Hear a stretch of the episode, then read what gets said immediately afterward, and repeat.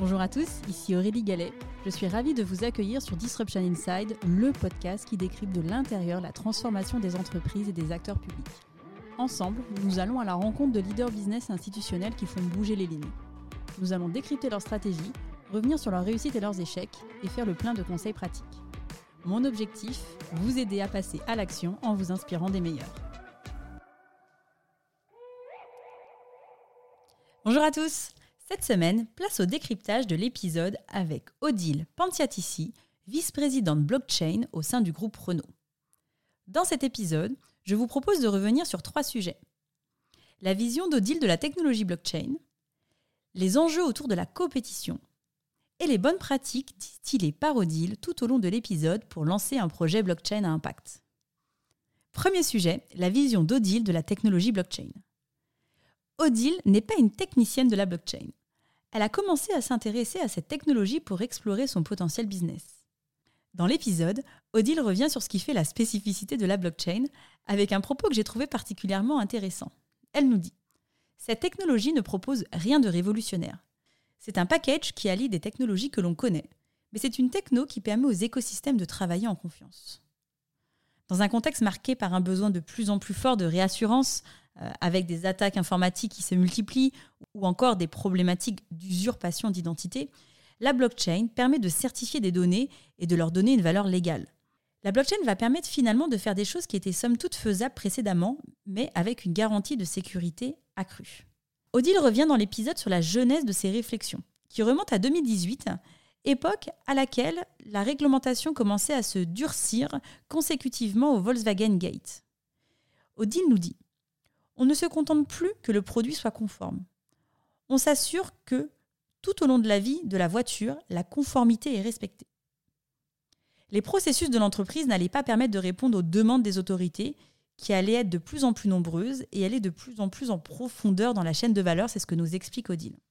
Odile conclut ainsi en disant J'ai trouvé dans cette techno des réponses aux problèmes que j'avais rencontrés tout au long de ma carrière. La vraie disruption, c'est le fait que la blockchain nous permet de nous transformer, pas seulement au niveau de l'entreprise, mais au niveau de l'écosystème.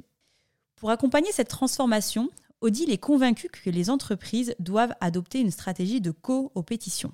Dans l'épisode, Odile est revenu en détail sur le projet Exceed qui vise à favoriser l'excellence opérationnelle pour l'ensemble de l'écosystème automobile, y compris les petites et moyennes entreprises, en certifiant la conformité des composants d'un véhicule de la conception à la production, en créant un réseau de confiance sur toute la chaîne de valeur. Sur ce projet, une approche MVP a été privilégiée, avec une ouverture progressive à l'écosystème pour adresser en cible toute la chaîne de valeur. Odile revient sur cette stratégie des petits pas. Elle nous dit il faut commencer petitement avec des acteurs motivés pour le faire. Vous regardez si ça marche, et si ça marche, vous élargissez. Sur le consortium, le nombre de partenaires a été limité avec un souci constant, avoir la plus grande diversité possible de commodités. Des acteurs de rang 1, 2 et 3 sont ainsi représentés. Le projet a également suscité l'intérêt d'acteurs technologiques tels qu'IBM, qui est le partenaire du projet Exceed, ainsi que des banques et des assurances. Le nombre de partenaires est limité aujourd'hui à 17. Pour chaque partenaire, des contrats de partenariat ont été signés dans une dynamique de co-innovation. Sur les modes de fonctionnement, Odile nous dit On voit que la coopétition n'est pas triviale. Ça nécessite une maturité de mindset que tout le monde n'a pas. La coopétition, c'est notre avenir. On ne va pas survivre si on ne fait pas ça, si on ne développe pas des choses en commun. Le changement de paradigme est profond. On passe d'une relation de client-fournisseur à une relation de partenaire. Les règles de gouvernance sont essentielles pour sécuriser la prise de décision. Odile nous confie Il faut avoir des compétences de négociation. Quand on est à plusieurs, il faut prendre en compte tous les éléments.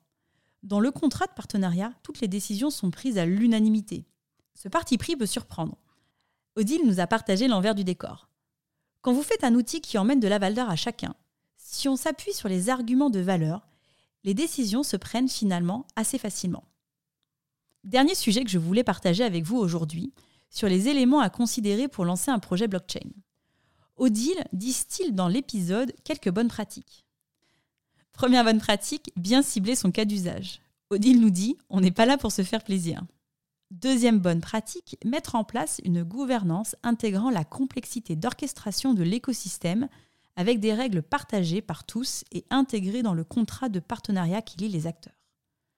Troisième bonne pratique, définir des KPI en distinguant des KPI techniques, tels que par exemple la vitesse de montée en charge de la technologie, des KPI organisationnels sur les règles et processus à respecter, des KPI d'intensité, tels que le nombre de transactions, le nombre de blocs, et enfin naturellement des KPI de résultats, tels que l'amélioration par exemple de la productivité pour le projet Exceed. Quatrième bonne pratique, distinguer les modèles économiques. Pour les acteurs embarqués dans le consortium, le modèle économique est celui de la co-innovation. Les acteurs ne tirent aucun revenu du projet. La plateforme blockchain qui supporte le projet a quant à elle un modèle économique qui lui est propre. Cinquième bonne pratique, think big, begging small, savoir où on veut aller à la fin et commencer petit à petit. Odile nous dit il faut toujours se préserver la possibilité de croître. On voit beaucoup de POC qui sont faits, mais la techno choisie ne permet pas d'aller plus loin. L'enjeu est donc de penser la scalabilité du projet, le passage à l'échelle du projet dès le cadrage. Dernière bonne pratique que je souhaitais partager avec vous, à mesure que le projet gagne en maturité, la neutralité du consortium peut être nécessaire pour sécuriser le passage à l'échelle. Cette idée est intéressante à, regarder, euh, puisque finalement, dans des projets blockchain, on a souvent euh, un acteur qui va prendre, euh, on va dire, le lead naturel du projet, qui va donc être très moteur pour notamment constituer des consortiums. Et à mesure que finalement le projet va grossir, une forme de neutralité peut être requise pour sécuriser, comme le dit Odile, le passage à l'échelle.